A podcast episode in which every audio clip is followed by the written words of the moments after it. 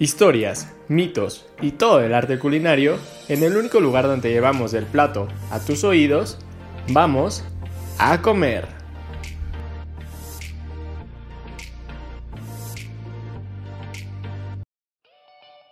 Buenas tardes, buenas noches, buenos días, dependiendo del día o la hora que nos estén escuchando. Espero estén teniendo un increíble día. Bienvenidos a otra emisión de A Comer y por tristeza la última de esta temporada. Entonces, pues espero vengan con mucho ánimo, con ganas de comer, porque hoy la verdad es que tenemos un súper temazo que la verdad a mí me hace muy feliz. Pero como siempre decimos, es mejor cuando comemos acompañados y como saben este grandísimo podcast lo hago siempre al lado de Joel Cruz. Joel, cuéntame, ¿cómo estás? Pues muy bien, gracias, con toda la actitud, o sea, como para hablar del día de hoy y espero que la verdad ustedes vengan como es con, con todo el apetito y con todas las ganas de comer así como, como nosotros el día de hoy, pues porque, no sé, venimos con un tema muy delicioso, como dices, lamentablemente el final, o sea, el, el último de esta temporada, pero pues bueno, qué mejor que cerrar con un gran broche de oro, ¿no? Con un gran temazo. Así es que Ali, cuéntame, cuéntanos eh, ¿De qué tema estamos hablando? ¿Con qué vamos a, cerrar esta grandiosa temporada? Por supuesto que sí, te cuento que vamos a hablar de gastronomía navideña, todos aquellos platillos deliciosos que nos encanta comer en estas fechas, Navidad, Año Nuevo, que además de ser deliciosas, la verdad es que es una actividad bastante bonita cuando la haces en familia porque pues justo, ¿no? Preparas toda la cena en compañía de tu mamá, de tu papá, de tus hermanos, de tus primos, de tus tíos, de todas las personas. Y además, no sé, como siempre hemos dicho, la comida es mejor cuando se comparte con alguien. Entonces creo que son fechas bastante bonitas y también nos salimos un poco de la rutina, ¿no? Para comer cosas distintas y pues ahora sí colaborar todos para que sea una cena deliciosa y muy bonita. Pero Joel, tú cuéntame, ¿Qué piensas al respecto de toda la gastronomía navideña? ¿Tienes un poco de la historia? Cuéntame. Pues la verdad, como dices, es una tradición muy bonita. Usualmente, pues, creo que la mayoría de las familias, personas y todos, pues lo hacemos más con el afán de, de convivir, tener ese momento en familia, pues para, pues no sé, pasar un rato fuera de los problemas y pues no sé, como olvidarnos también un poco de la vida diaria, y, también como un poco para agradecer ese, ese momento que estamos en, en, familia, ¿no? Aunque también pues como todos sabemos tiene todas sus raíces eh, religiosas, en el caso pues más de la religión cristiana, judeocristiana, católica y todo eso, en donde pues prácticamente se conmemora el nacimiento del niño Jesús, ¿no? O sea, pues como para pues celebrar pues el que, el que haya nacido y todo esto, ¿no? Pero pues aún independientemente de, esta parte, pues también en algunos lugares se llega a, a, realizar pues con la simbolización y, el hecho de celebrar que la luz vence como a las tinieblas. Eh, justamente en estos días que comienzan a, a alargarse en los, en los solsticios de invierno. Entonces, pues tiene un significado igual pues para muchos más allá de pues de lo religioso, como te digo, también al menos para mí, para mis para conocidos, seres cercanos, pues es también esa parte de la unión familiar, ¿no? El agradecer que pues que estamos juntos, los que estamos y así y disfrutar esos momentos en familia. Y pues no sé, también, no sé, hay muchos platillos justamente para, para estas fechas que, podemos hacer. Eh, hay hay demasiados, este, pues como te digo, tradiciones alrededor de cada uno de estos platos. Pero a ver, tú cuéntame, ¿cuál, cuál es tu platillo favorito? ¿O qué platillos no te gustan de, de los platillos navideños? Cuéntame un poquito, Ali. La verdad es que yo soy fan y espero todos los meses de diciembre para comer ensalada de manzana, porque la verdad es como mis cosas favoritas de esta época. Eh, les cuento un poquito, pues igual en mi casa es como muy top este, este, esta ensalada. Y pues bueno, les doy como la receta familiar, que espero mi mamá no me regañe por compartirla. Nada, no es cierto. Este, Pero bueno, les platico un poco. Pues bueno, la ensalada de manzana, pues como bien dice el nombre, es una ensalada que está a base de manzana. Pero bueno, mucha gente suele prepararlo con crema agria.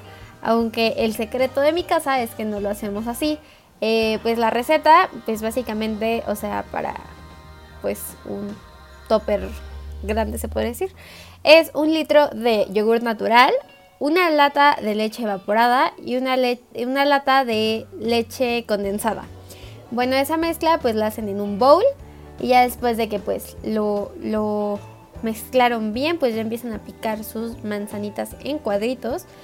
Eh, el chiste es primero hacer la mezcla para que conforme vayan poniendo las manzanas, pues estas no se oxiden, porque si se esperan como a partir todas las manzanas y después de echarlo, pues se van a oxidar y puede que ya sepa feo. Entonces, conforme las vayan picando, pues vayan echándolas a esta mezcla y después de eso también agréguenle eh, la piña. Muchas personas ocupan las latas de piña que vienen en almíbar. Entonces solo recuerden quitarle el almíbar porque si no pues va a saber raro y se van a cortar todo. Entonces pues no, no pongan el almíbar. Y bueno, el ingrediente secreto es que mi mamá le pone una cucharadita de mayonesa y aunque usted no lo crea, no sabe feo porque realmente no sabe, o sea, porque es en un bowl donde ya hay un litro y dos latas de cosas, pues obviamente no va a saber, pero le da como un toquecito así rico. Y pues aquí en mi casa nos las comemos como normalmente como postre porque está como a base de, de cosas muy dulces. Entonces pues para mí es como de mis platillos favoritos, entonces inténtenlo, se los juro que sabe mejor que con la crema agria esa que le echan.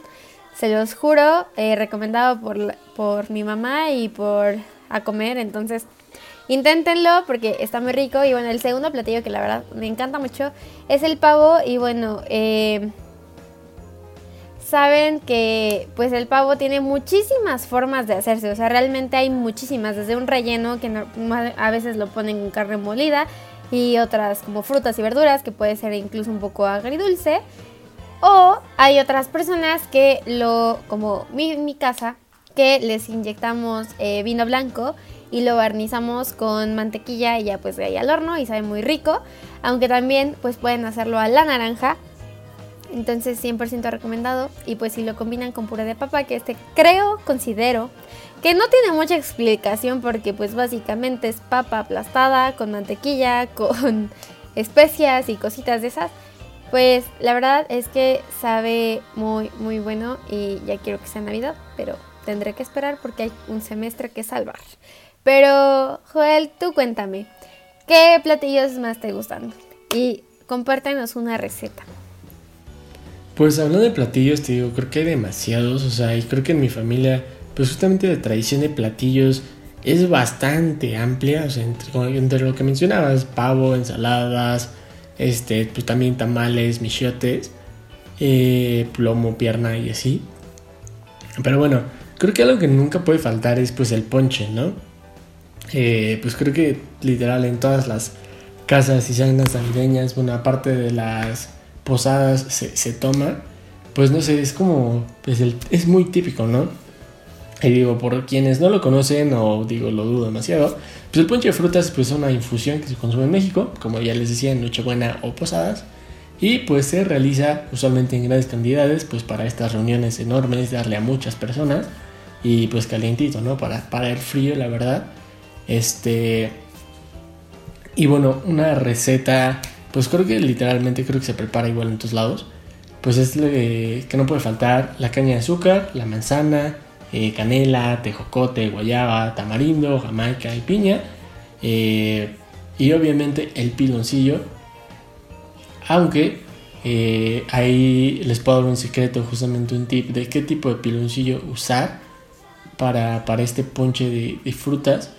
Usen piloncillos de los chiquitos o, en pequeñas, o sea, como de los cachos que van partidos o así para que sea más fácil que se integra todo el ponche y, que no tarde tanto cocinándose.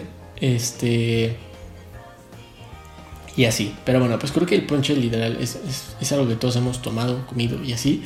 Y bueno, junto con este ponche, pues no pueden faltar también los tamales, ¿no? O sea que literal en México se pueden comer en cualquier momento. Y pues se pueden ofrecer ya sea en la cena, como platillo fuerte, para degustar. Y Y pues no sé, digo, ya sea tamales de los normales o oaxaqueños, yucatecos o de lo que sea, que ya les hemos platicado tanto en este programa que igual tanto nos gustan. Este. Pues un, secreto que les puedo dar también para, para los, los tamales es que. Que no los dejen tanto tiempo en la olla y que les ponga bastante manteca para que les queden como, como esponjositos Digo, obviamente con el suficiente tiempo de cocción, igual para que no se les, se les deshagan, ¿no? Y, así. Eh, a ver, Ali, tú cuéntanos, ¿qué, otra cosa o qué otro platillo te, te gusta degustar en estas fechas o, disfrutas consumir? Cuéntanos. Sabes, creo que en esta época donde el frío está intenso y denso, o sea, creo que lo que más nos gusta comer son cosas dulces, carbohidratos y así.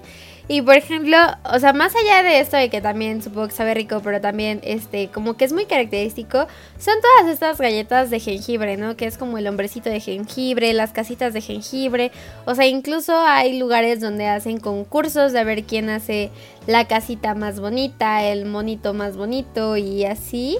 Y, y la verdad es que es algo, algo que a mí me gusta mucho, se me hace muy curioso, porque mucha gente... Eh, se suele reunir o muchas familias suelen hacer esto como una actividad decembrina, ¿no? De oye, vamos a hacer galletas y vamos a decorarlas y realmente las decoran bien bonito. Entonces, em, bueno, ¿cómo surgieron estas? Les platico un poco. Inició todo en Europa, que era como con el pan de jengibre, que era el distintivo de las ferias medievales. De ahí las cosas empezaron a cambiar un poquito y fue la reina Isabel I de Inglaterra quien comenzó a ofrecer estas galletas en, en forma humana, se podría decir. Y pues ya de ahí se convirtió en toda una tradición que en Inglaterra pues se hornearan las... Eh, pues estas galletitas en forma humana. Ya después en la época victoriana ya fue cuando se empezaron a hacer en forma de arbolitos y otras formas navideñas. Y, y bueno, todo ustedes creerán que ha de ser como muy viejo o muy reciente, pero bueno, las casas de jengibre surgieron a partir del cuento de Hansel y Gretel en 1812. Entonces la verdad es que a mí me encanta como todo en Navidad tiene una tradición, una forma de ser, un origen, o sea, realmente todo tiene como toda esa línea de compartir, ¿sabes? Y creo que es lo que más me gusta de, esta época. También creo que los buñuelos son como súper eh, consumidos en esta época. Y el pastel de frutas, ¿no? El fruit cake, que pues también viene de, de otros países que pues normalmente ponen durazno, chabacano, frutos secos, perdón, frutos secos, avellana, nueces y otras cosas de estas, ¿no? Entonces, la verdad es que a mí me encanta como todo lo dulce en general y creo que en esta en esta época pues se disfruta muchísimo y también es un día, o sea, es como hacer algo diferente, ¿no? Porque hay también, o sea, no sé, siento que también esto de, hacer cosas dulces viene mucho con esta tradición de dejarle galletas y leche a, los reyes o a Santa Claus. Entonces, pues es algo que se hace muy bonito porque si se fijan, todo el tiempo es querer estar compartiendo con la familia, con los amigos. Eh, por ejemplo, en, en prepa eh, hice una cena de Navidad con mis amigos y pues cada quien llevó como un platillo y de ahí pues también como que regalamos galletitas y cosas de estas. Entonces no sé, siento que también las galletas en general ya sean de jengibre o de cualquier otra cosa, eh, son símbolo de compartir, ¿no? De, y pues hasta el grado de, ay, se los voy a poner a Santa cuando me traiga mis regalos, ¿no? Entonces creo que, que es una tradición muy bonita y que justo sigue con esa parte de compartir. Y creo que eso, o sea, es lo que, lo que se trata la Navidad, ¿no? Más allá de cosas, de regalos y de cosas costosas, también es mucho de compartir y la comida es una gran, gran cosa, una gran actividad o lo que, como le quieran decir, o sea, al momento de comer o de prepararlo, que podemos compartir amor y cariño con, con las personas que queremos. Pero después de mi speech motivacional y de amor navideño, Joel, cuéntanos, ¿qué, qué otros alimentos te gustan? Pues mira, me gustaría retomar también un poquito todo lo que mencionabas de como el hecho de compartir y de pasar momentos alegres, que pues creo que eso prácticamente trata la Navidad, ¿no? O sea, pues sí, como dices, o sea, usualmente preparas así comida en cantidades enormes, o sea, pues para compartir con toda tu familia, o sea, a lo mejor igual para el recalentado, que pues, terminas comiendo eso por una o dos semanas más, pero... Pero pues ya, ¿no? O sea, Entonces también está cool como esa parte de compartir ahorita que decías, no, pues con Santa y sus galletitas y su leche y así. Y también que es muy característico igual eh, la parte de los intercambios, de dar regalos y todo a tus, a tus seres queridos, ¿no? O sea, y a lo mejor, pues como dices, no es tanto la parte de, del costo, de qué tan caro puede ser el regalo, sino pues ese detalle y, pues sí esa apreciación que llegas a tener por, por tus seres queridos eh, pues que se ha demostrado aparte pues en, estas fechas, ¿no? Em, y bueno, ya regresando un poquito al tema de la comida, este... Hay un platillo que pues para mí no es tan de mi gusto, pero es muy tradicional a, a nivel nacional. Este, o sea, digo, sí me gusta, lo consumo, aunque no es de mis favoritos. Pero estoy hablando de el bacalao, o sea, también llamado bacalao a la vizcaína, un poquito dependiendo de, la preparación. Pero pues bueno, el bacalao es un platillo mestizo que se sirve pues en la cena de Navidad, de prácticamente. Este. Y pues digo, creo que muchas personas lo, lo, catalogarían como pues las cenas más ricas que puedes llegar a probar en la vida, ¿no? Esta receta pues es, es herencia de abuelas, tías, mamás que la han hecho por años y y pues no sé, lo mejor es que se cocine unos días antes para que el día que lo sirvan sepa mejor. O sea, creo que en este caso se aplica que recalentado sabe mejor, porque pues igual como el bacalao es un poco salado, eh, pues mejor dejarlo como reposar un poco. Y pues este es uno como de los platillos entre pues que más se recalienta, es mucho más rico su sabor. Entonces pues yo creo igual es por eso como tan famoso esta parte de los recalentados en México, especialmente en estos platillos que pues no sé, es muy, muy rico también la verdad. Eh, también otro platillo que creo que igual no a muchas personas les gusta, aunque a mí sí, una torta de esto es demasiado rico, son los romeritos. Eh, pues la combinación de mole con camarón, que es como lo más espectacular en nuestra gastronomía, por así decirse, ya que pues el sabor de los romeritos es explosivo gracias a, esta exquisita combinación, ¿no? Pues eh, es una receta que le pone como mucho sabor a, a la comida, ¿no? O sea, eh, usualmente, aparte de, esta versión, eh, también se pueden usar como para acompañar tus platillos. Por ejemplo, en el caso de, del lomo al horno, creo que combina muy bien eh, los romeritos con, el lomo. Este, y bueno, pues, ¿qué, les digo de, del lomo? ¿no? O sea, pues creo que muchos lo hemos comido, preparado, cocinado y degustado. Este. Y pues digo, parece literal un jamón ahumado enorme soltando como su jugoso sabor y pues llega a ser igual o más suculento que la pierna al horno, ¿no? Pero, pero bueno, Ali, tú cuéntame qué platillo a lo mejor no te gusta tanto o disfrutas mucho más comer aparte de los que ya me has platicado. Pues mira, algo que me gusta mucho de nuestro país es que se comen cosas que a lo mejor lo puedes comer cualquier otro día, pero creo que tiene cobra otro sentido, ¿no? Por ejemplo, en el norte del país les encanta hacer carne asada y estas fechas también siguen siendo parte de esa tradición, o sea, la carne asada también, pues creo que todos lo ubicamos como un punto de reunión, ¿no? Donde todos entramos, donde todos vamos, todos colaboramos y bueno, en estas fechas también es algo que se hace a pesar del frío, lo cual tengo que aplaudir a la gente que es una carne asada con este frío porque está cañón. Y em, por ejemplo, en otros lados incluso también comen birria, pozole y todo este tipo de cosas. Y creo que es algo que, que se me hace muy valioso, ¿no? Como cada región este, puede utilizar sus propios, como, más bien sus productos que son como más característicos y yo igual quería compartirles este un poquito sobre cómo es en otros países. Por ejemplo, en Francia hay un postre que es como un rollo de chocolate relleno con crema o con trufa que es en forma de tronco. Y, y este es como el postre que se lleva como los reflectores en Francia, porque bueno, se ve muy bueno, la verdad es que nunca lo he probado, creo que he probado como la versión mexicana, pero la verdad es que está muy muy bueno y, creo que eso es lo que me gusta, ¿no? Que distintos países pues pueden ir mostrando este pues su propia cocina, ¿no? Igual en Italia, por ejemplo, es donde abundan las pastas. Entonces, eh, y el pan, o sea, también ellos tienen como varios postrecillos. Uno de ellos es el panetone, que es típico de Milán, el pandoro, que es en Verona, y el panforte, que es en la Toscana. Todos estos son panes rellenos de algunas cosas como pasas y así. Típicos de allá, que están en forma, algunos son en forma como de lo que nosotros conocemos como un muffin. Entonces, no sé, me agrada como mucho todo lo que hace como cada región para celebrar esto. Y creo que, no sé, a mí me llamaría la atención, no sé, algún día, este, cocinar algo como es en la parte de otro mundo, ¿no? Por ejemplo, en alguna ocasión me tocó investigar cómo en Noruega y en Dinamarca este, pasan la Navidad y ellos, por ejemplo, comen carne de reno, lo cual no se me hizo tan feliz porque pues, güey, Santa Claus, o sea, Santa, Santa, ¿cómo le, ¿cómo le explicas a un niño que te estás comiendo un reno? Entonces, eh, pues bueno, o sea, digo, creo que está cañón conseguir carne de reno, entonces entonces podemos este adaptarlo a nuestros propios productos, pero no sé, creo que sería interesante hacer otros métodos de preparación. No, Joel, ¿tú qué opinas?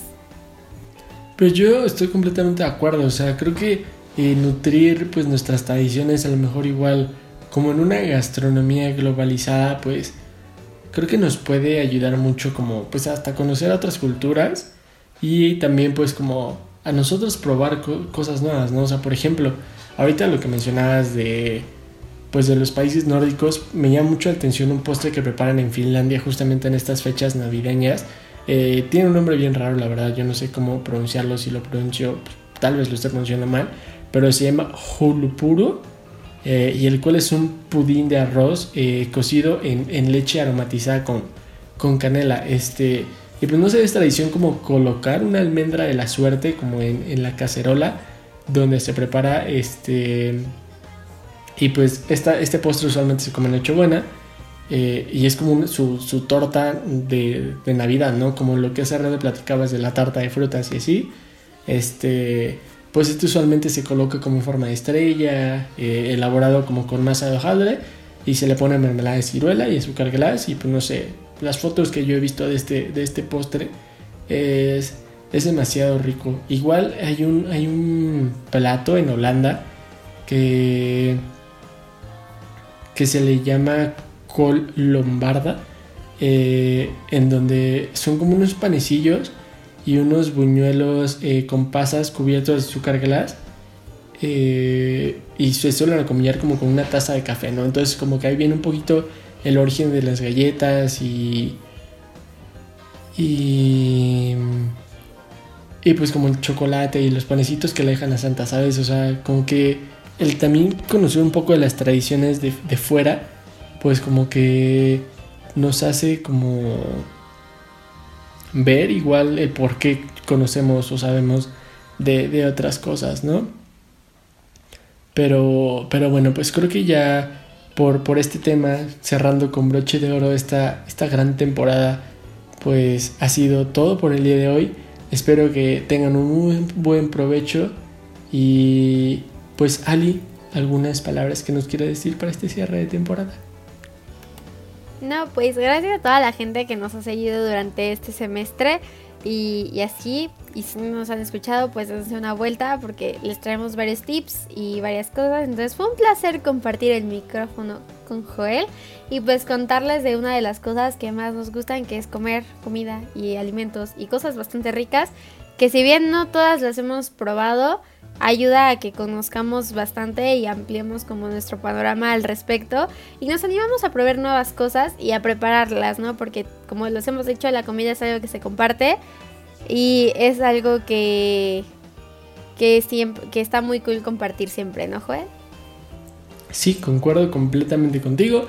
Abran sus paladares hacia nuevas experiencias y compartan siempre la comida o, siempre que puedan. Y, lo más importante, disfruten cada bocado que pongan en su boca. Y bueno, nos despedimos. Hasta pronto, hasta la próxima. Que tengan un muy buen provecho y no olviden escucharnos en Frecuencia Zen o también en Spotify como Fuera del Aire.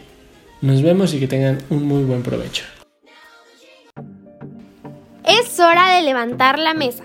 Si quieres conocer más sobre el origen del sazón y el sabor, no te pierdas el siguiente llamado a comer.